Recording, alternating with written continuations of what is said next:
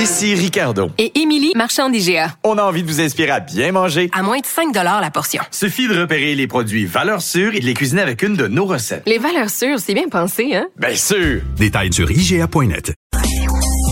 Cube Radio. Cube Radio. En direct à LCN.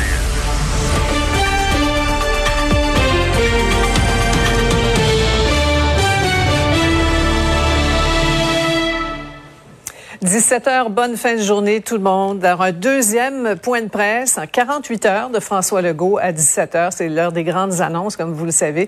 On vient tout juste d'apprendre qu'il y aura euh, prolongement des mesures sanitaires d'urgence à Québec, Lévis, Gatineau et un changement là, pour l'heure du couvre-feu à Montréal et Laval. On va y revenir alors que vous voyez la salle où bientôt le trio santé va s'installer. Alors, faut dire que le dernier bilan est assez inquiétant.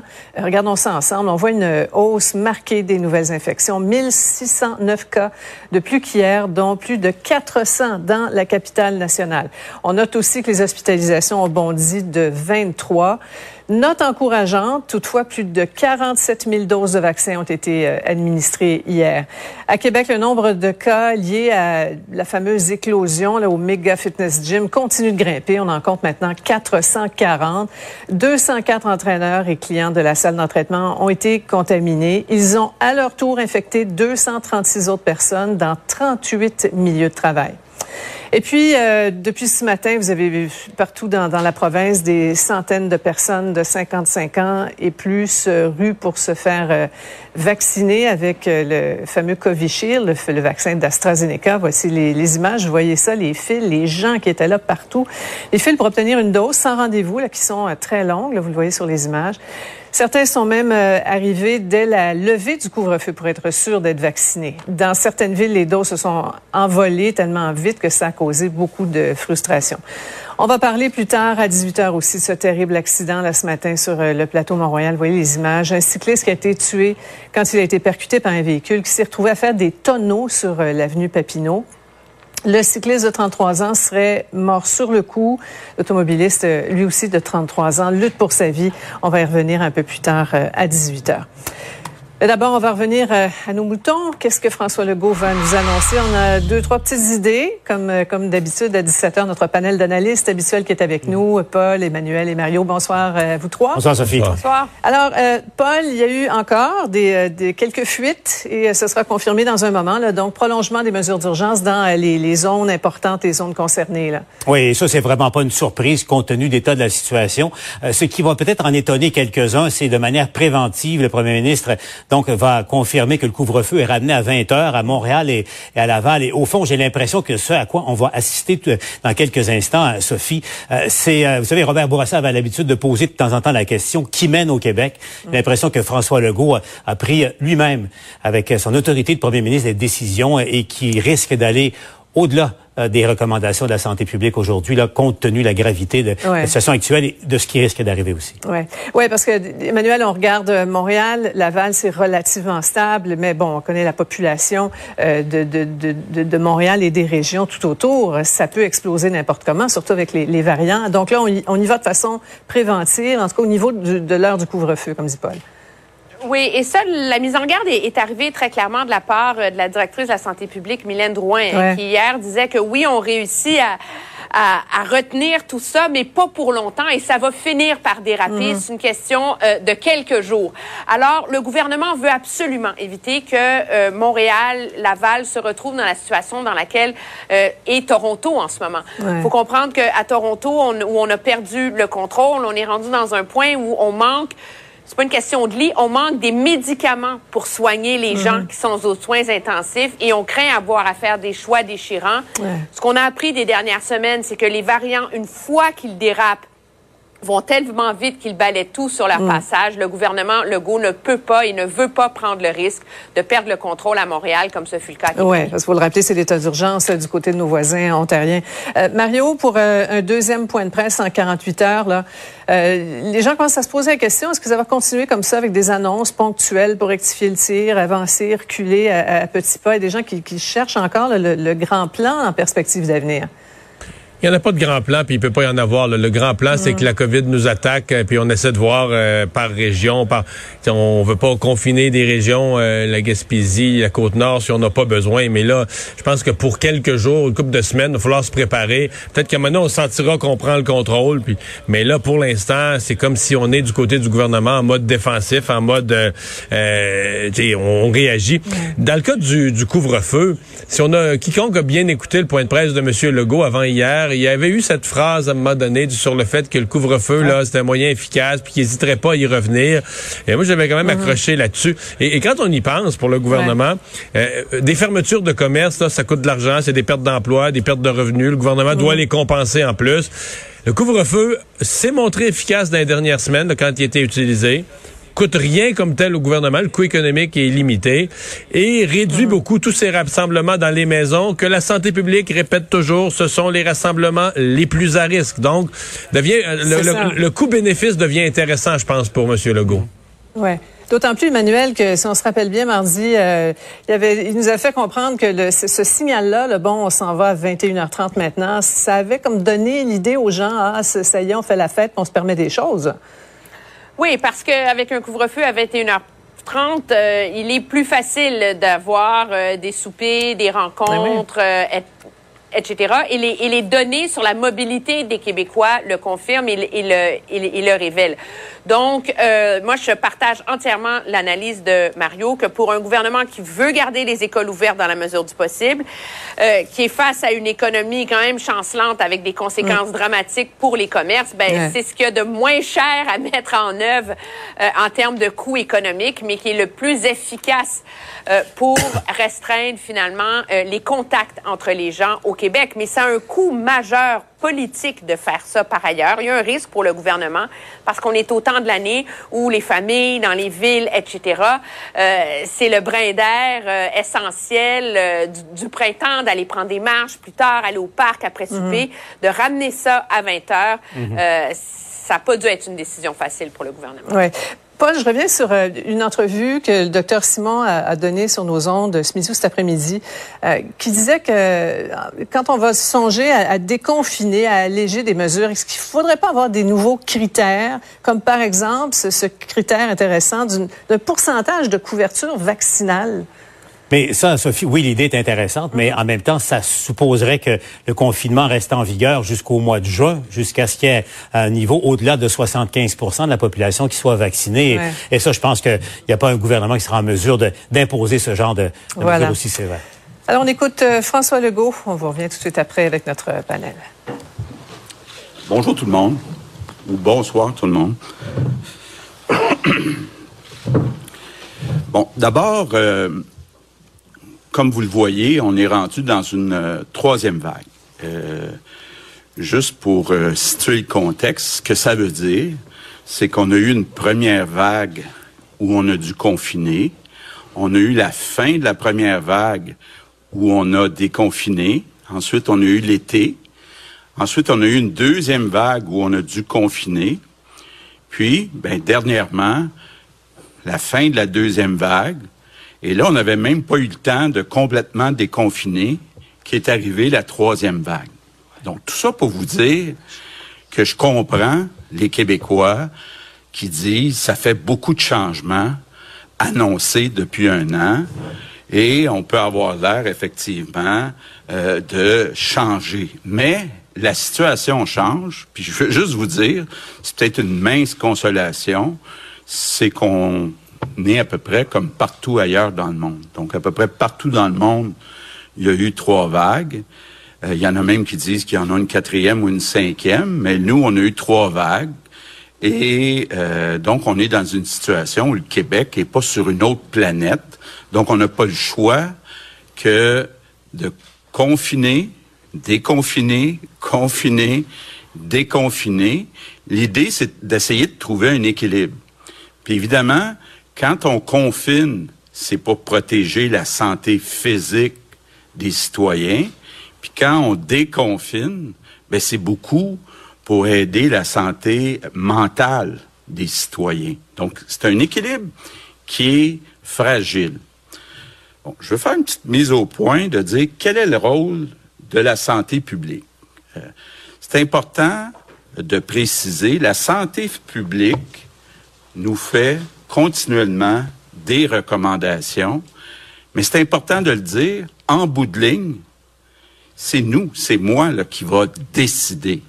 Donc, ce que je veux dire par là, c'est que je m'assume, là, si quelqu'un est pas content au Québec, ben, il y a une personne à blâmer, c'est moi. OK? Donc, ça, je veux être très clair. Puis écoutez, c'est pas simple parce que euh, on le voit actuellement. Il y en a qui trouvent qu'il y a trop de restrictions, puis d'autres qui trouvent qu'il n'y a pas assez de restrictions. Donc, quand même que je voudrais plaire à tout le monde, c'est impossible. Puis ça, ben, ça vient un peu avec la job quand on est en politique. Et puis comme, comme le disait Bernard Landry, euh, si tu veux te faire aimer, fais pas de politique, achète-toi un chien. Tu sais, donc, ça fait partie de la job, là, puis moi, je l'accepte, puis j'ai choisi d'être en politique, mais c'est important de le dire, là, moi, je m'assume, je suis toujours assumé dans ma vie, donc, euh, oui, j'ai des recommandations de la santé publique, mais c'est moi, avec Christian, avec notre équipe, qui décide qu'est-ce qu'on fait, qu'est-ce qu'on annonce. Donc, ça, je, pense que c'est important euh, de le dire. Ceci étant dit, on l'a vu hier, forte augmentation du nombre de cas. Avant hier, on avait 1270 nouveaux cas. Hier, on a eu plus que 1600. Puis aujourd'hui, on se dirige encore vers euh, ce chiffre-là. Donc, ça veut dire il y a une forte augmentation. Puis là, ben, il faut regarder où est cette augmentation-là. Il y a trois régions, toujours les mêmes trois régions qui nous inquiètent. La capitale nationale, Chaudière-Appalaches, puis l'Outaouais. Honnêtement, là, dans ces régions-là, surtout dans les villes de Québec, Lévis, en Beauce et à Gatineau, peut presque dire là, que sur, notre rue ou dans notre quartier, il y a quelqu'un qui a COVID. C'est vraiment, quand on dit communautaire, là, c'est partout, c'est des gens de tous les âges. Donc, c'est inquiétant, la situation dans ces trois régions. Malgré les mesures qu'on a annoncées la semaine dernière, la situation reste difficile. Le nombre de cas reste très élevé. Donc, malheureusement, je vous annonce qu'on va prolonger les mesures d'urgence euh, à ces quatre endroits-là. Ça veut dire Québec, Lévis, en Beauce et à Gatineau pour une semaine de plus. Ça veut dire que ça nous mène au dimanche 18 avril inclus. En gros, les mesures, ben, c'est couvre-feu à 8 heures, fermeture des commerces non essentiels, puis fermeture des écoles de toutes les écoles pour une semaine de plus. Vous le savez, c'est vraiment pas notre premier choix, mais la situation est grave dans ces endroits-là. Bon, maintenant, parlons de Montréal et Laval. On sait, Montréal et Laval, ce sont des régions qui sont très denses et on aurait pu s'attendre à ce que ça explose le nombre de cas à Montréal et à Laval, c'est sûr que ça reste des régions qui ont un taux de contagion élevé, mais on ne voit pas une forte progression pour l'instant. Mais on se dit, là, puis euh, on en discute avec les docteurs, les experts de la santé publique, puis de l'INSPQ, puis l'INES, et puis tout le monde, c'est à peu près unanime, disent ça va arriver à Montréal et à Laval.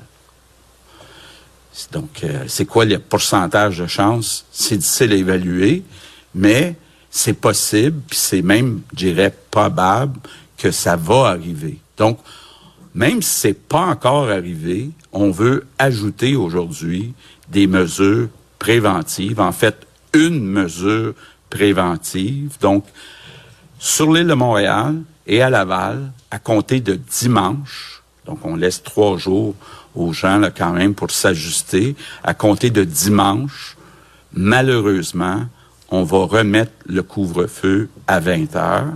Ça veut dire que ça va aider aussi à mieux suivre ce qui se passe dans les maisons, dans les résidences, dans les euh, logements. Puis on espère que ça va nous aider à continuer de résister pendant un certain temps parce que Montréal puis Laval, c'est très dense. Ça veut dire que si ça commence à exploser, là, ça pourrait rapidement euh, créer des gros problèmes dans nos hôpitaux. Donc, euh, pour l'instant, la situation est sous contrôle dans les hôpitaux, mais s'il y avait une explosion dans les prochains jours, les prochaines semaines à Montréal et à Laval, ça serait inquiétant pour nos hôpitaux. L'autre région qui nous inquiète, c'est l'Estrie. Bon. En Estrie, il faut savoir qu'on part, depuis quelques semaines, on avait très peu de cas. Par contre, depuis quelques jours, il y a une forte augmentation du nombre de cas. Donc, l'Estrie, pour nous, c'est sous haute surveillance. La santé publique regarde ça d'heure en heure. Puis on peut pas exclure, on se rappelle que l'Estrie, c'est orange. On peut pas exclure que si la tendance se maintient, que la semaine prochaine, on n'aura peut-être pas le choix que de passer l'Estrie en zone rouge. Bon, il y a trois autres zones, euh, trois autres régions qu'on suit de très près. Laurentide, Lanaudière, puis Montérégie. Donc, les euh, régions euh, autour de Montréal et Laval. Pour l'instant, quand on regarde le nombre de cas actifs par million d'habitants, la situation est à peu près à la moitié de ce qu'on vit à Montréal et à Laval. Par contre, si on se compare avec des régions plus éloignées, ben, ça reste quand même relativement élevé comme nombre de cas, mais c'est stable depuis les derniers jours, depuis les dernières semaines. Donc, on surveille de près ce qui se passe dans ces euh, régions-là. Sinon, mais pendant ce temps-là, la vaccination avance bien. Franchement, là, c'est extraordinaire le travail qui est fait de vaccination. Ce matin, on a commencé à offrir le vaccin AstraZeneca à ceux et celles qui voulaient bien, euh, en toute connaissance de cause, recevoir le vaccin. Je pense que c'est la première fois de ma vie que je suis content de voir des files d'attente pour aller se faire vacciner. Évidemment, là, c'était la première journée. Euh, la, santé euh, va s'ajuster pour revenir avec les rendez-vous. Mais je veux dire bravo là, à tous les PDG de CIS, de SUS, tous les organisateurs, ceux qui vaccinent, là, en quelques jours, ils sont virés de bord pour qu'on soit capable d'administrer en parallèle l'AstraZeneca. Donc, bravo, bravo, euh, bravo. Puis je vous rappelle, on est toujours un petit peu chauvin quand on se compare. Et euh, euh, ben, j'avais une rencontre téléphonique hier soir avec les premiers des autres provinces. Et puis, euh, ben, j'étais bien fier. Là, il y a, y a Scott Moe de la Saskatchewan qui est un petit peu plus haut que nous, mais le Québec est deuxième euh, province sur les dix provinces. Puis même quand on regarde le nombre de cas, il y avait certaines provinces qui nous demandaient notre recette. Donc, ça fait du bien avec ce qu'on a vécu l'année passée d'entendre des commentaires comme ça. Donc, bravo à ceux qui vaccinent. S'il vous plaît, s'il vous plaît, quand c'est rendu votre tour, allez vous faire vacciner. C'est euh, le passeport pour la liberté. Maintenant, les prochaines semaines vont être critiques. Quand on regarde ce qui se passe ailleurs, quand on regarde ce qui s'est passé en Europe, quand on regarde ce qui se passe en Ontario, en Alberta, en Colombie-Britannique, puis même pas besoin d'aller si loin que ça. Quand on regarde ce qui se passe dans la ville de Québec, dans notre capitale nationale, ben, ça veut dire que ça peut arriver n'importe où. On n'est pas à l'abri d'une explosion de cas chaque jour qui vient dans les premières semaines. Donc, il faut prendre conscience qu'il y a un danger, qu'on a actuellement affaire à un variant qui est plus contagieux, plus vicieux que jamais, et il faut être plus prudent que jamais. Puis je comprends, tout le monde est tanné après un an, là, euh, nous ici les premiers, mais on a fait une bonne partie du chemin. Il nous en reste un bout à faire. Donc je vous demande, soyons solidaires, soyons courageux pour faire ensemble le dernier droit. Good evening, everyone. We see that the third wave is getting stronger. Like many Voilà, alors on vous disait un petit peu plus tôt, les mesures d'urgence, euh, Québec, Lévis, Gatineau, Beau, c'est prolongé jusqu'au 18 euh, avril. L'heure du couvre-feu ramenée à 20 heures également à Montréal et Laval. Il y a des euh, régions qu'on surveille de très près, notamment l'Estrie qui pourrait basculer en zone rouge. tout de suite, je reviens à mon panel. J'aimerais avoir rapidement des premières réactions, peut-être Mario? Ouais, ben euh, on, sent bien là qu'on est on est dans une période, on se le disait avant, tout est sensible. D'abord, confirmation de ce à quoi on s'attendait. On poursuit pour une courte période quand même, une seule semaine. Donc on y va pour la région de Québec, je veux dire Appalaches, Gatineau, une semaine à la fois. Donc on rajoute une autre semaine. Euh, couvre-feu, Montréal, Laval à 20 heures. Donc euh, mm-hmm. ça c'est c'est quand même un grand coup là, parce que tantôt on disait c'est il a pas de coût économique, on ferme pas des commerces, tout ça. le coût est plus sur le moral. C'est c'est le moral auquel on doit s'intéresser. Euh, aussi. Mais euh, ben, moi, ce que je retiens aussi, c'est la surveillance sur l'Estrie, sur des autres régions. on sent bien qu'on uh-huh. est dans une période où le gouvernement surveille toutes les aiguilles sur le tableau de bord et pourrait bouger rapidement. Ah ouais.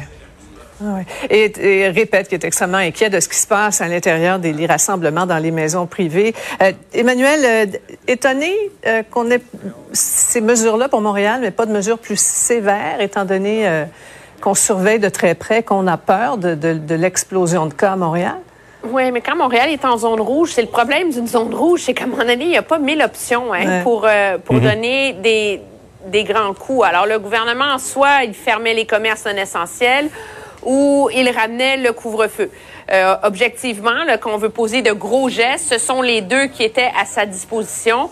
Euh, il a misé sur euh, le couvre-feu parce qu'on croit vraiment que c'est de là que partent beaucoup de mhm. contaminations.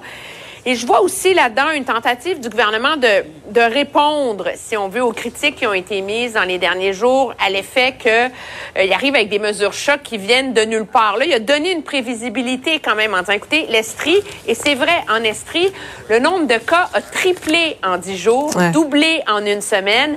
Donc, il se passe quelque chose, là. Alors, haute surveillance, c'est comme si là, on avait le, le code couleur avant, ben maintenant, on a le code surveillance. Hein. Haute surveillance pour l'Estrie Lanaudière, Laurentide et Montérégie qui sont sous et, Montréal, le Rouge surveillance. On, Donc, ces régions-là peuvent Emmanuel, on vous revient. On passe à la période de questions, on vous revient. Par journaliste, on va débuter avec Jacques Bissonnet de Radio-Canada. Messieurs, bonjour. Monsieur Legault, vous dites que les prochaines semaines vont être critiques. Les cas augmentent partout. Dans, dans, certaines régions, là, même à Montréal, ça va mieux, à Laval aussi, mais les cas augmentent quand même.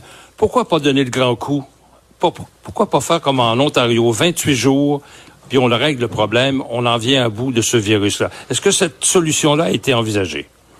Bon, d'abord, euh, je veux préciser, là, puis je parle souvent avec euh, Doug Ford, euh, nos mesures sont plus sévères ici qu'en Ontario. C'est important de le dire, là, parce qu'ils appellent ça un lockdown, mais à part la ville de Toronto, ben, les écoles sont pas fermées. Il faut dire que là, ils sont en congé scolaire parce qu'ils ont reporté leur congé scolaire. Il n'y a pas de couvre-feu en Ontario. Donc, euh, ça, c'est une grosse différence avec, euh, avec nous autres. Ils n'ont pas fermé les entreprises, ils ont fermé les commerces non essentiels seulement. Donc, faut comprendre là que euh, ils en font pas plus en Ontario, puis pourtant la situation est pire, toute proportion gardée, en Ontario. Maintenant, comme disait l'autre, on peut pas pelleter à la neige avant qu'elle soit tombée. Quand on regarde Montréal et Laval, on voit pas d'augmentation importante. Quand on regarde le nombre de cas ou le nombre de cas actifs, c'est stable. Il y a une petite augmentation. Donc, euh, avant de fermer les écoles, là, faut que ça soit grave. Là, on remet le couvre-feu, mais les écoles, si on est capable de les sauver une semaine, deux semaines, ben c'est tellement important pour nos enfants. D'accord. Une question à propos de la vaccination. On a vu, c'est la folie là avec AstraZeneca. Euh, c'est un engouement incroyable malgré la mauvaise publicité de ce vaccin-là. Mais on se rend compte que pour ce qui est de la vaccination avec rendez-vous, il y a encore beaucoup de plages horaires qui ne sont pas occupées. Est-ce que c'est une question d'organisation? La question est posée à monsieur, monsieur le ministre de la Santé, Monsieur Dubé. Écoutez, euh, pour être très clair, il y a toutes sortes de chiffres qui ont sorti dans les derniers jours, puis je vais clarifier la situation là, parce que puis je pense que c'est normal que les gens s'inquiètent là-dessus, mais je vais vous dire, là, pour être très, très clair, là, moi, j'ai ce qu'on appelle un tableau de bord qu'on suit tous les jours. Puis, je vais donner deux chiffres. Cette semaine, là, dans les sept prochains jours, j'ai 31 000 rendez-vous qui sont ouverts. J'en ai, de ces 31 000-là, j'en ai 9 000 qui sont dans les pharmacies. OK? Donc, c'est aux pharmaciens qui font le travail à tous les jours d'appeler leurs patients, etc. Donc, il en reste à peu près 20 000 qui sont pour 17 régions du Québec.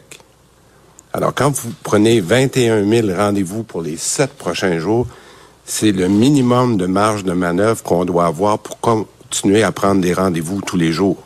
Alors, prenez ça, là, qu'on vaccine en ce moment au moins 300 000 personnes. Fait que d'avoir une marge de manœuvre pour toutes nos 17 régions du Québec, d'avoir 20 000 rendez-vous de disponibles à tous les jours pour que les gens appellent, je pense que c'est le minimum qu'on peut avoir. Alors, puis je vais vous dire, on va être tellement transparent que j'ai demandé à ce que ce chiffre-là soit publié tous les jours maintenant. Alors donc, on va arrêter là de... Moi, j'ai entendu des chiffres de 270 000 rendez-vous disponibles.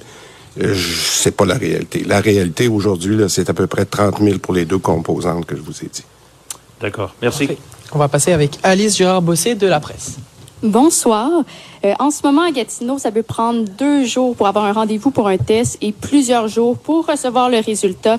Il y a même plusieurs Québécois qui vont se faire dépister à Ottawa puisque le résultat, et ils l'obtiennent la journée même. Que comptez-vous faire pour améliorer le système de dépistage pour contrôler l'épidémie à Gatineau? Oui. Euh, je, je vais vous dire, je suis content d'avoir cette question-là parce que je suis pas plus content de ce qui se passe à Gatineau parce que, ben, premièrement, je, pense que je l'ai déjà expliqué, mais euh, il y, a, y, a, une partie des choses qu'on doit faire nous-mêmes. Euh, on a eu à Gatineau, entre autres, des ennuis d'équipement. Il y a des équipements qui ont brisé, qu'on a dû remplacer. Ça a pris du temps. Euh, on avait, euh, entre autres, à Gatineau, un problème de personnel. Le problème à Gatineau, dans l'Outaouais en général, c'est peut-être un des endroits où on a le plus de problèmes de personnel qui nous manque. Alors, qu'est-ce qu'on a fait depuis ce temps-là? On a fait des corridors de service, entre autres, avec, euh, avec Sainte-Justine ou pour utiliser le laboratoire. On a même envoyé du personnel supplémentaire pour aider l'équipe en place parce qu'on on trouvait qu'on avait besoin peut-être de s'organiser un petit peu mieux. Alors, si vous me demandez aujourd'hui, entre la situation qu'on a connue il y a, disons, une semaine et versus la situation d'aujourd'hui, il y a déjà une très grosse amélioration mais j'en prends la responsabilité. Il y a eu des, des choses qui sont arrivées qui, ont, qui expliquent ça, mais c'est à nous autres de les corriger et c'est ce qu'on fait en ce moment. Et dans les derniers jours, les hospitalisations ont augmenté à travers la province. Est-ce qu'on s'enligne pour retourner vers le délestage?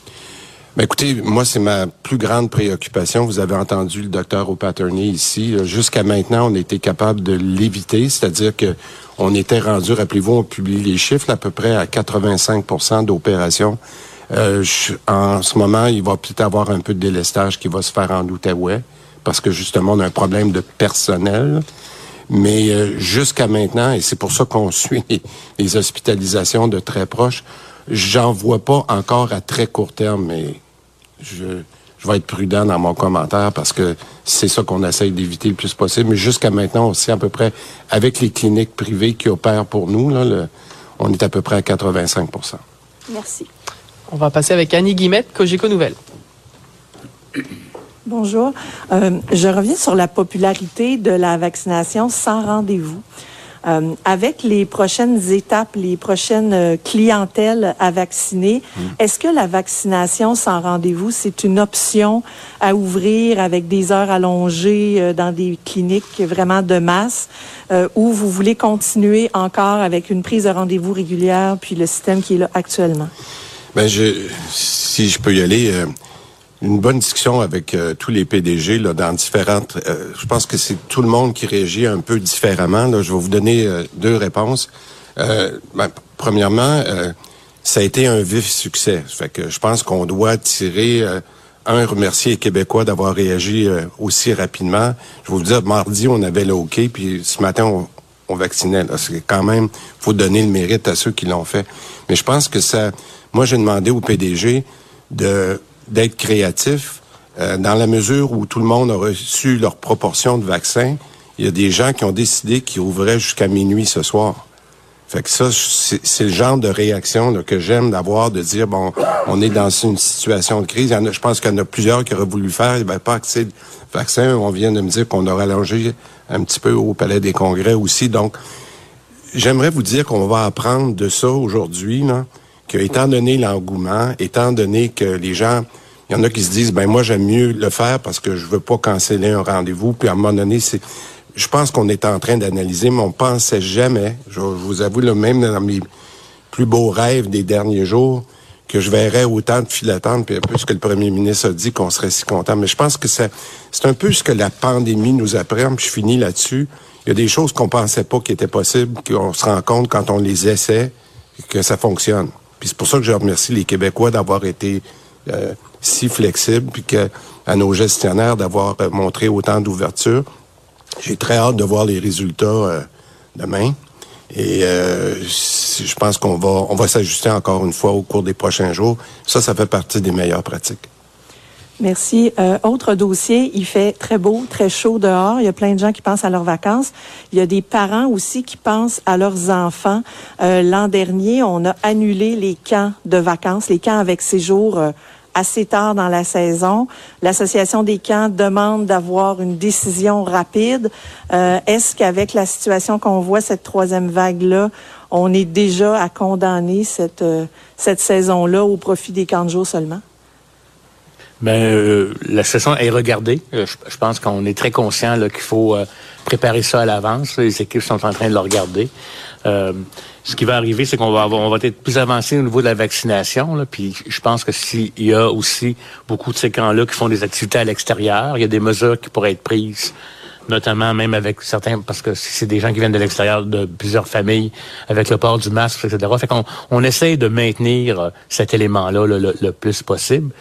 N'étant pas Nostradamus, je peux pas vous garantir, là, parce que en pandémie, 48 heures, c'est beaucoup. Il peut se passer bien des choses. Mais disons que les équipes travaillent à essayer de trouver une façon de, permettre aux jeunes de se retrouver dans ces situations-là. Ça a beaucoup d'effets positifs chez les jeunes. Peut-être, Mme Guémiotte, j'ai juste oublié, euh, pour votre question concernant le sans rendez-vous, mais je veux rappeler aux gens qu'à compter de demain matin, pour l'AstraZeneca, il est sur le site de Clic Santé. Alors, ceux qui veulent aller je l'avais dit hier, mais c'est passé tellement de choses dans les, dernières heures. Rappelez aux gens que ceux qui veulent AstraZeneca, soit en pharmacie ou soit dans nos sites de vaccination, ils peuvent maintenant le faire jusqu'à dimanche, soit sans le rendez-vous ou avec les rendez-vous comme d'habitude. Merci. Euh, Nora Tremblay-La-Montagne du Journal de Montréal. Bonsoir. Euh, ma question est pour le docteur Arruda pour commencer. Euh, vous avez appris, comme nous tous, le décès d'un homme de 40 ans qui était en pleine forme cette semaine. D'ailleurs, euh, toutes mes condoléances à ses proches. Euh, jusqu'à quel point est-ce que vous craignez que les nouveaux variants entraînent de graves complications ou voire des décès chez des jeunes?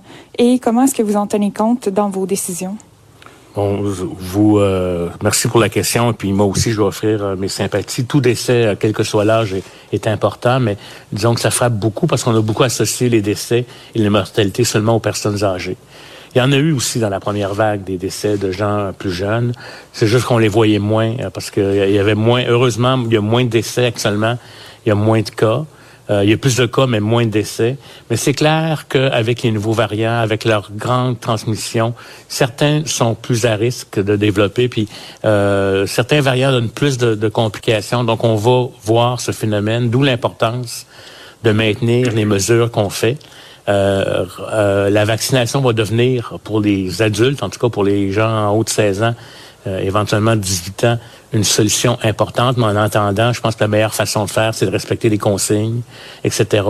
Et bien entendu, euh, la limite pour euh, est associée au fait que c'est avec beaucoup de vaccins qu'on va être en mesure de rejoindre le maximum de personnes. Mais ça demeure encore important, à mon avis, de protéger les plus à risque actuellement.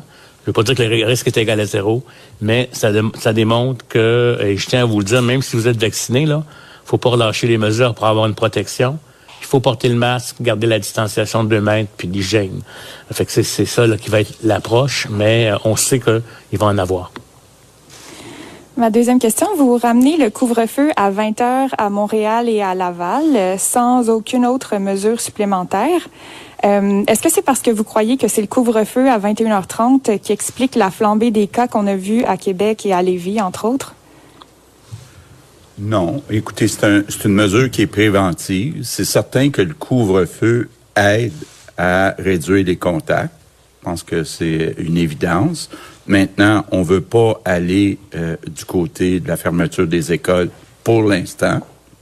Donc, je pense que c'est comme un geste qui va nous aider sans créer euh, des problèmes énormes. Je comprends qu'il y a des gens qui aiment prendre des marches le soir, puis il y a des gens qui finissent de travailler tard, euh, puis euh, on va accommoder ceux qui doivent être accommodés, mais il reste que je pense que ça va ça, ça va aider et puis c'est préventif.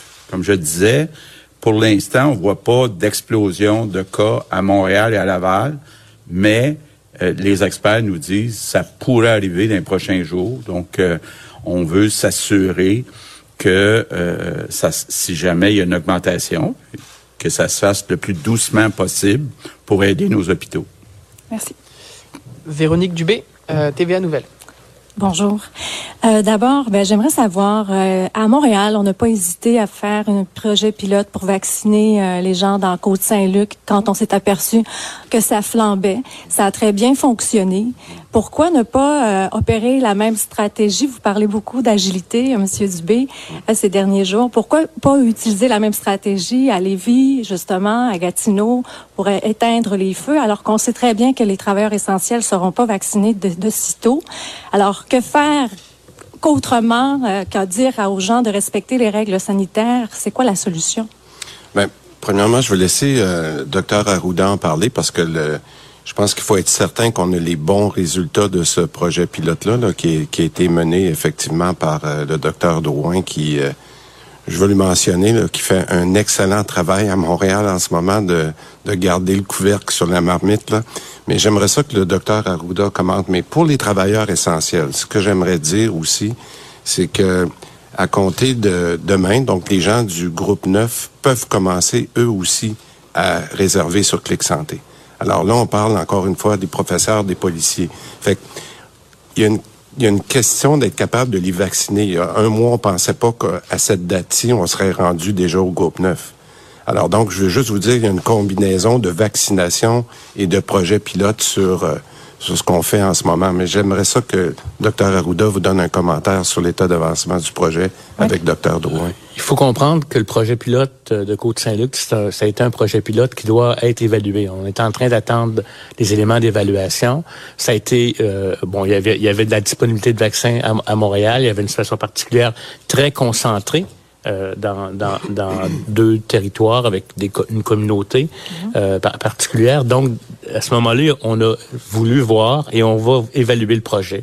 Il faut comprendre que si le, la, il y a une démonstration qu'on a réussi à contrôler, parce que quand vous dites que ça va bien être, il faut qu'on mesure les éléments là pour être sûr. Mm -hmm. Parce que quand on fait cette stratégie-là, on a, avec une quantité limitée de vaccins, on ne protège pas certaines personnes euh, qui sont encore à, à, à risque. Fait que là, la question, euh, va être de voir l'évaluation, puis à mesure, si jamais ça démontre que c'est efficace, et à mesure que les vaccins vont rentrer, puis qu'on aura avancé dans les groupes les plus à risque, ça pourrait être une stratégie. Mais la stratégie de vacciner pour empêcher la transmission intensive dans des euh, dans des milieux reste à démontrer. Et c'est pas nécessairement exportable d'un endroit à un autre. Des fois c'est des communautés plus euh, je voudrais fermées ou moins ouvertes sur d'autres communautés où ça peut fonctionner. OK, parfait. Ma question va aller au premier ministre maintenant. Tout à l'heure, euh, quand vous avez commencé le point de presse, euh, vous avez senti le besoin de, défendre M. Arruda en disant que vous étiez le seul à blâmer. Euh, cette fois-ci, est-ce que c'est vous qui avez pris la décision d'étendre les mesures? Est-ce que c'est la direction de la santé publique? Puis pourquoi vous avez senti besoin de, lancer ce message-là? Ben, j'ai entendu des commentateurs hier dire que on se lançait le blanc. On est ensemble, puis on discute puis on reçoit des recommandations à chaque jour, puis on en discute. Puis souvent, pour arriver au même objectif de protection, il y a plusieurs solutions pour y arriver. Il y en a qui sont plus applicables, il y en a d'autres qui sont moins applicables. On travaille ensemble, mais en bout de ligne, c'est moi qui prends la décision finale, puis je l'assume totalement. Euh, il y en a qui ont peut-être interprété que je mettais le blâme euh, euh, sur les changements à la santé publique. La santé publique, là, je l'ai dit hier, j'aime bien mieux euh, qu'ils euh, changent d'idée, que, que par orgueil, défendent absolument ce qu'ils ont dit la semaine passée. Moi, j'adore ça, qu'ils me disent, voici aujourd'hui, avec toutes les informations que, j'ai, voici mes recommandations. Puis donc, euh, on en discute. Puis bon, je dirais que... aujourd'hui, c'est vous? Aujourd'hui, il y a une partie que ça vient de moi. Merci. On va passer à Zachary Goudreau, le devoir. Bonjour, messieurs. Euh, pour revenir sur les, sur les écoles, vous avez dit pour l'instant, la situation est pas assez grave là, pour euh, justifier de, de, les fermer. Si on peut les garder deux, trois semaines ouvertes, on Mais est-ce que c'est donc dire que c'est inévitable qu'elles vont fermer les écoles à Montréal? C'est pas inévitable. Et puis, euh, c'est évidemment une des premières questions qu'on pose euh, quand on a des rencontres avec l'INES, avec l'INSPQ. Quelles sont les probabilités qu'on se rende jusqu'au mois de juin sans avoir à fermer les écoles à Montréal? Et j'aimerais ça qu'il y ait une réponse claire, noir sur blanc. Mais euh, ils ont de la difficulté à mettre des pourcentages. C'est pas impossible qu'on réussisse à se rendre jusqu'au mois de juin. Euh, mais euh, c'est pas impossible non plus qu'on soit obligé de, fermer les écoles pour être capable de contenir la troisième vague. Ce qu'on voit, c'est que pour l'instant, c'est très important de le dire, pour l'instant, il n'y a pas d'explosion euh, de cas à Montréal pas Laval, même si le nombre de cas reste élevé. Et euh, on a vu le directeur général de la STM, Luc Tremblay, qui, qui a vraiment déploré le fait que c'est ces employés qui sont sur le terrain, chauffeurs d'autobus, employés d'entretien, font pas partie des travailleurs essentiels. Il est revenu là-dessus aujourd'hui vraiment euh, ému, je dirais. Est-ce que pour, pourquoi donc euh, pourquoi on les a pas inclus dans le euh, dans, ce groupe-là des travailleurs essentiels qui vont pouvoir se faire vacciner? Bon, le, terme d'ailleurs travailleur essentiel, c'est un terme qui qui est très très très large et qui et, qui donne. Et c'est pas parce que les gens sont pas essentiels là. L'analyse qui a été faite dans le contexte où il y a euh, une limite de vaccin est vraiment basée sur un le risque que ces personnes-là euh, fassent la maladie et aient des complications et soient hospitalisées. Ça, c'est la première des choses. Pour ça qu'on a utilisé les groupes d'âge puis certains travailleurs. Le risque que ces personnes-là, en travaillant, exposent des personnes vulnérables. Ça, c'est une chose. Et puis, les endroits où on a eu des éclosions, les endroits où on a vraiment documenté là, que c'était des milieux de transmission. Il y a toute une série de travailleurs essentiels qui sont pas encore dans cette catégorie-là. Ils vont être rejoints à travers un élargissement de la vaccination. Puis on comprend très bien, hein, parce que d'ailleurs, le, terme travailleur essentiel, là, dans les faits, on devrait dire travailleur à haut risque de complications, puis travailleur à haut risque dans des milieux où il y a eu énormément de propagation. Je pense que ça serait, ça représenterait mieux euh, la, la, situation. Et ça, là, ça n'a pas été fait seulement par la santé publique, ça a été fait avec des cliniciens aussi, puis la santé publique, puis on dit, quand on regarde le risque des personnes d'avoir des complications, quand on regarde les milieux qui ont été touchés, c'est ça l'ordre. Et c'est comme ça qu'on a suivi. Merci. Avant de passer en anglais, on va prendre les deux questions de journalistes francophones qui sont sur la plateforme. On va débuter avec François Carabin du journal Métro. Euh, messieurs, j'aimerais poursuivre sur la question de mon collègue sur les écoles, la première qui a été posée. Euh, comme, comme il le mentionnait, vous avez dit plus tôt qu'avant de fermer les écoles, il faut que ce soit grave, Monsieur Legault. C'est quoi, c'est quoi grave dans les écoles? il y a 250 éclosions actives dans les écoles. C'est quoi grave? À quel moment? Ben, écoutez, d'abord, euh, comme je l'ai expliqué, puis je veux pas avoir l'air euh, de, de, de, de, mettre euh, sur les épaules de la santé publique les décisions, parce qu'en bout de ligne, c'est moi qui prends les décisions. Mais actuellement, on a une recommandation de la santé publique de fermer les écoles à Québec, Lévis, Beauce et Gatineau. On n'a pas de recommandation de la santé publique de fermer les écoles à Montréal et à Laval. Mais, comme le dit souvent le docteur Ouda, ça se peut que la semaine prochaine, on, vous arrive avec quelque chose de, différent. Mais pour l'instant, la santé publique euh, et le gouvernement, on juge pas qu'à cette étape-ci, pour l'instant, que ça soit nécessaire de le faire à l'extérieur des quatre sous-régions que j'ai mentionnées. Merci. Euh, j'aimerais revenir sur euh, les, les, annonces d'aujourd'hui, euh, surtout en ce qui a trait à Montréal et Laval, euh, Monsieur Legault.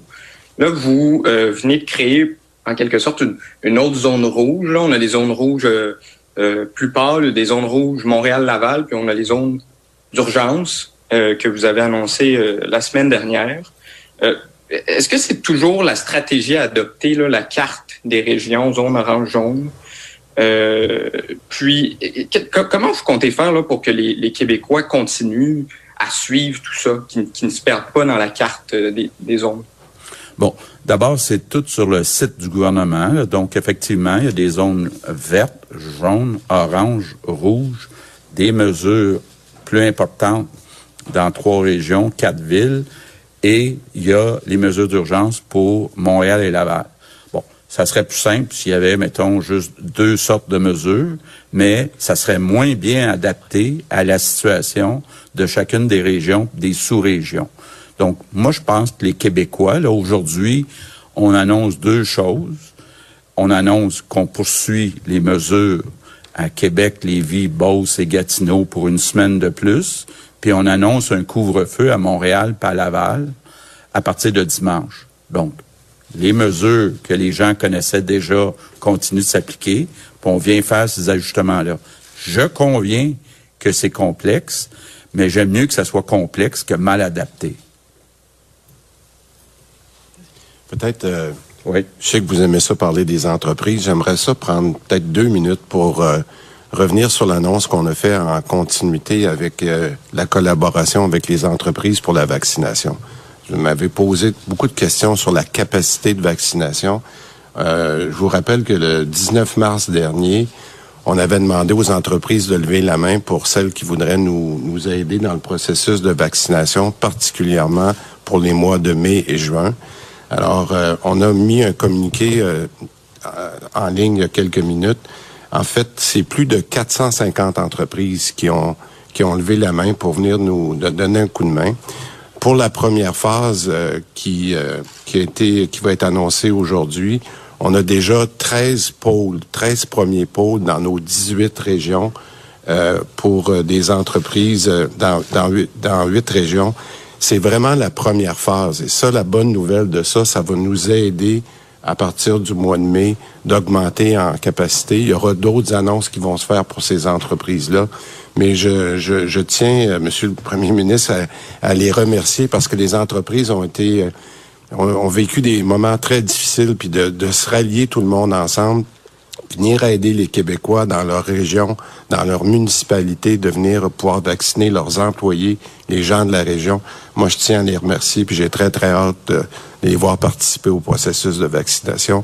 Puis on vous tiendra au courant là, au fur et à mesure des prochaines semaines. Mais l'objectif, c'est que ces entreprises-là soient prêtes à vacciner dans toutes les régions du Québec en complémentarité avec notre réseau à partir du 1er mai. Merci. On va passer avec euh, Stéphanie Marin de la presse canadienne. Bonjour à tous les trois. Je me demandais en premier lieu, qu'est-ce qui se passe à Québec? Qu'est-ce que vos équipes sur le terrain vous rapportent pour expliquer cette hausse fulgurante des cas? On est au courant de l'éclosion, évidemment, au gym, mais ça ne peut pas être la seule cause. Qu'est-ce qui s'est passé euh, dans cette région-là? Mais il faut comprendre que ce qui s'est passé, c'est l'introduction très rapide du nouveau variant. Et il y a eu ce qu'on appelle un événement super propagateur, notamment celui du gym, qui a entraîné près de 170 cas. Ces personnes-là se retrouvent dans leur communauté, dans leur milieu de travail, ça fait comme une étoile qui s'épand et qui s'expand. Et là, actuellement, la région de Québec, il y a des cas un peu partout. Euh, dans la région métropolitaine, il n'y en a pas à Montmagny, il n'y en a pas dans Port-Neuf, mais dans la zone concentrée où il y a beaucoup de monde, il y a énormément de cas. Et, et donc, c'est pour ça qu'on a dû appliquer des mesures d'urgence. Ça s'est fait très rapidement, ce qui va avec le profil d'un nouveau variant. Puis ma deuxième question, j'aimerais revenir sur la région de l'Outaouais. Euh, les gens sur le terrain, euh, mes collègues du droit le rapportent, il y a des délais d'attente jusqu'à cinq jours actuellement pour obtenir des résultats de tests de dépistage. J'ai compris la réponse de Monsieur Dubé tout à l'heure qu'il y avait des corridors de service pour utiliser d'autres laboratoires, mais je me demandais euh, si vous envisagez d'envoyer une espèce euh, d'équipe SWAT comme vous l'aviez fait au printemps dans certains CHSLD là, pour aller aider s'il manque de personnel en Outaouais et que Gatineau est une zone sous mesure spéciale actuellement. Est-ce que c'est quelque chose que vous allez faire pour régler le problème? Écoutez, euh, c'est déjà fait. On a, j'en ai parlé avec le docteur O'Patterney. Euh, depuis une semaine, on a trouvé une, personne, euh, une gestionnaire d'expérience qui vient se rajouter à l'équipe et qui va se concentrer uniquement sur ça pour que on voit déjà une amélioration à cause de son expérience, mais on avait l'équipe en place avait besoin d'aide parce que, comme j'ai dit, il y a eu plusieurs problèmes. Là. Alors, euh, on est déjà là-dessus, puis euh, entre autres, les gens du euh, de Sainte-Justine nous donnent tout un coup de main pour essayer de rattraper la situation le plus rapidement possible. En plus, la directrice de santé publique nous a demandé, puis on l'a, avoir accès à des tests rapides pan bio là, qui vont pouvoir être utilisés dans le contexte d'éclosion pour avoir des résultats plus rapides puis faire les interventions. Mais on suit la situation de très près, comme l'a dit notre ministre. On va maintenant passer aux questions en anglais. So we'll switch to questions in English and we'll start with CBC. Voilà. Alors, deuxième point de presse en 48 heures du trio santé pour euh, nous annoncer euh, quelques mesures. Québec, Lévis, Gatineau, Beauce, donc les mesures d'urgence qui sont prolongées jusqu'au 18 avril. Et je vous rappelle que le couvre-feu à Montréal et Laval euh, dans quelques jours qui revient à 20 heures. On revient à notre panel. Paul, parlons-en de ce couvre-feu là, qui revient à 20 heures. J'y pense, là, ça va impacter le secteur culturel fortement, évidemment. Ah oui, euh, la reprise des spectacles, on sait, euh, à Montréal, entre autres choses, et à Laval également. Donc, euh, probablement que ça aura d'énormes des, conséquences pour ces régions-là, bien évidemment. Mais Sophie, quand, quand, on y pense, un point de presse à 17 heures pour annoncer quoi? Le prolongement des mesures une semaine dans, des, dans trois villes, trois régions, en fait, où le feu est pris, tout le monde le comprend. Une semaine, plusieurs se disent que c'est tellement grave qu'il en faudra des semaines, sans doute, pour s'en remettre. Également, le couvre-feu qui est, pour l'instant, bon, ramené à 20 heures Montréal et Laval, mais qui touche pas la, la Montérégie, la, rive sud de Montréal. Mais je dirais, il y, a, euh, il y avait un troisième objectif à, ce point de presse. Clairement, il est plus politique. Là. Euh, corriger le tir, corriger le message que le premier ministre avait envoyé mardi en montrant du doigt, selon certains, Horacio Arruda pour la, la valse hésitation sur les assouplissements qui ont été suivis du, euh, du retour des, des mesures de contrainte. Et, quand il a dit en point de presse, je veux être bien clair, à la fin, c'est moi qui décide.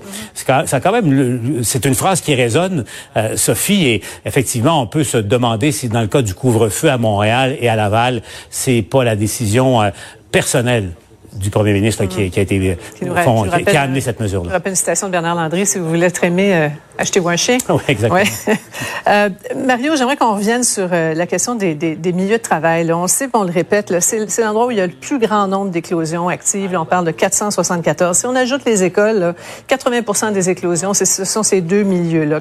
Ce qu'on annonce aujourd'hui, ça va changer quoi au niveau des milieux de travail? Ouais, ben forcément parce que on laisse les écoles ouvertes, puis on continue dans le travail, puis on a fermé tout le reste. le, reste des activités humaines sont tellement au ralenti que c'est les deux essentiels, l'économie, l'école, les deux essentiels qu'on a maintenus. C'est là qu'arrivent les éclosions. Par contre, euh, la, santé publique, autant Mme Drouin Montréal, Dr Arruda, insiste quand même pour dire que malgré tout dans les milieux de travail, on évite les méga éclosions. Là. Bon, le gym à Québec est l'exception, mais de façon générale, on parvient à les contenir. Ce sont des éclosions limitées.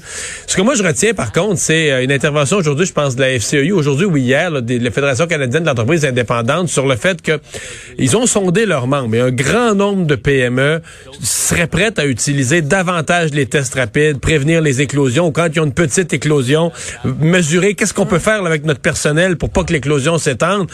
Et il semble avoir... encore les tests de dépistage rapide. Non, on les a, mais on, les, a, mais Sophie, ils sont d'une complexité. Il semble qu'il faut remplir des documents du ministère de la Santé, mm. s'inscrire. Et donc, les PME supplient, pourriez-vous nous mettre ça un peu plus facile? On veut collaborer, on veut utiliser des tests qui sont là, disponibles en entrepôt. Pouvez-vous nous mettre ça un petit peu plus facile pour qu'on... On peut-tu s'aider entre nous à s'aider, là? Emmanuel, on parlait un petit peu plus tôt de, ce, plan, ce plan global qu'on ne peut pas avoir parce que, bon, les variants et parce qu'il faut au jour le jour vraiment surveiller puis voir l'évolution euh, des variants et, l'impact euh, des variants. Je voyais l'Association médicale canadienne qui euh, demande un, un, plan qui dit que ces, ces nouveaux variants, le fait qu'on est face à une nouvelle pandémie, ça requiert une nouvelle approche. Euh, et, on songe aussi à la, stratégie de communication du gouvernement, à ces points de presse, comme ça, à 17 heures, euh, on fait fuiter des, infos. Euh, est-ce qu'il faut repenser tout ça? Repenser tout ça, on est dans, dans les faits, on est en train de repenser tout ça. Je pense qu'on s'entend. Rappelons-nous qu'il y a quoi, un mois et demi à peine, la stratégie c'était de vacciner des gens, on allait déconfiner graduellement et finalement ça irait de mieux en mieux on est confronté à des variants qui défient les prédictions qu'on avait faites et l'analyse préliminaire qu'on en avait. Et euh, ça force donc les autorités sanitaires à, revoir tout leur plan et euh, à, à essayer de contenir tout ça. C'est sûr que mais il n'y a pas mille choses que les gouvernements peuvent faire si on veut continuer que l'économie roule. Moi, je reprends, si on veut parler de stratégie, par exemple, il y a quand même une ironie hallucinante là, qui vient d'être dévoilée aujourd'hui. C'est que ce gouvernement qui a mis les freins sur les tests rapides pendant si longtemps se retrouve en situation où le feu est pris à Gatineau, la machinerie fonctionne pas, mm. il y a des délais, ça met en péril la... Et là, tout d'un coup, ah, là, les tests rapides sont utiles. Et on va les utiliser à Gatineau pour nous aider à compenser les problèmes qu'on a dans le dépistage. Alors, s'il y a un, lieu où le gouvernement devrait peut-être voir sa stratégie, mhm. c'est sur la question des tests rapides, euh, parce que ça va justement tellement vite avec les variants que est-ce que ça vaut pas la peine d'identifier des cas plus rapidement, quitte à faire le séquençage et tout le reste après? En tout cas, la question devrait être posée. D'autant plus que ça fait des mois qu'on en parle, Paul. Ah effectivement. Et en, Outaouais, alors, il, se passe à, peu près sept jours, Sophie, entre le moment où quelqu'un veut se faire tester et obtient son résultat. Pensez-y, les risques que tout le monde court. Et est-ce que ceci explique cela, en partie en tout cas, euh, en Outaouais, Sophie, c'est clair. Un mot sur les écoles, Mario. Euh, il y en a été évidemment euh, question. bon, on dit qu'on ne ferme pas les écoles on y pour l'instant. On y tient. Mais ouais, puis, je pense que quelque part, le gouvernement fait le calcul que il y aura eu des soubresauts, tout ça, mais que si on se retrouve à la, fin juin et qu'on a eu fermeture de ceci, fermeture de cela, couvre-feu, tout ça, tout ça sera des souvenirs, mais que si on a réussi à graduer avec succès un maximum de nos enfants, puis qui ont passé leur année, puis qu'ils ont fermé des classes, puis ils ont été à distance pendant quelques jours, mais que globalement, les écoles ont fonctionné, je pense que le gouvernement fait le calcul qu'on va cocher ça comme un succès collectif, puis un succès pour le gouvernement aussi. Et ça, là-dessus, on s'accroche que c'est quand on n'est pas obligé, là, quand les écoles, on a été obligé de fermer des centres de services scolaires au complet, des écoles, des classes à répétition. Mais tant qu'on est capable que globalement le système scolaire fonctionne, c'est la priorité en haut de la liste. Puis, tu sais, je veux dire, je, suis un peu de cette école-là. Tu penses aux conséquences à long terme, des choses, des choses difficiles à réparer dans l'avenir. Il y a les décès, là, où les gens très, très malades. Puis après ça, il y a des jeunes qui auraient leurs études toutes, euh, toutes mêlées, là, toutes euh, aggravées. Ça, c'est du gaspillage à long terme. Là. Et, ça, Sophie, quand le premier ministre dit que c'est lui qui décide, ça, c'est sa décision à lui. Maintenir les écoles euh, ouvertes le plus possible. Ouais. En tout cas, ce qui fonctionne, un dernier mot, Emmanuel, en tout cas, ça a été cet appel pour le, vaccin AstraZeneca aujourd'hui. Oui, euh, Absolument. Je pense que c'est un, bon succès de la part du gouvernement de ne pas avoir attendu que tout soit parfait, puis roule sur des roulettes avec les petits rendez-vous, les cases, etc., puis d'avoir dit, écoutez, revirez-vous le bord, organisez-vous, on lance ça. Euh, ça rassure les gens, de un, à l'effet qu'il y a un engouement pour ce vaccin-là, mais ça mm. rassure, moi aussi, je pense, les gens, à l'effet que le gouvernement et la machine est capable de prendre des décisions rapides pour la vaccination. Ouais. Merci à vous trois. On va décliner, évidemment, euh, toutes ces annonces dans nos bulletins au cours des euh, prochaines et on vous attend dans quelques minutes au euh, TVA 18h. Mais on vous a présenté ce point de presse du gouvernement, du premier ministre. Euh, quelques annonces supplémentaires. Je vous souhaite une bonne soirée. Euh, rendez-vous demain 15h30. Comme d'habitude, c'est Sophie Durocher qui s'en vient.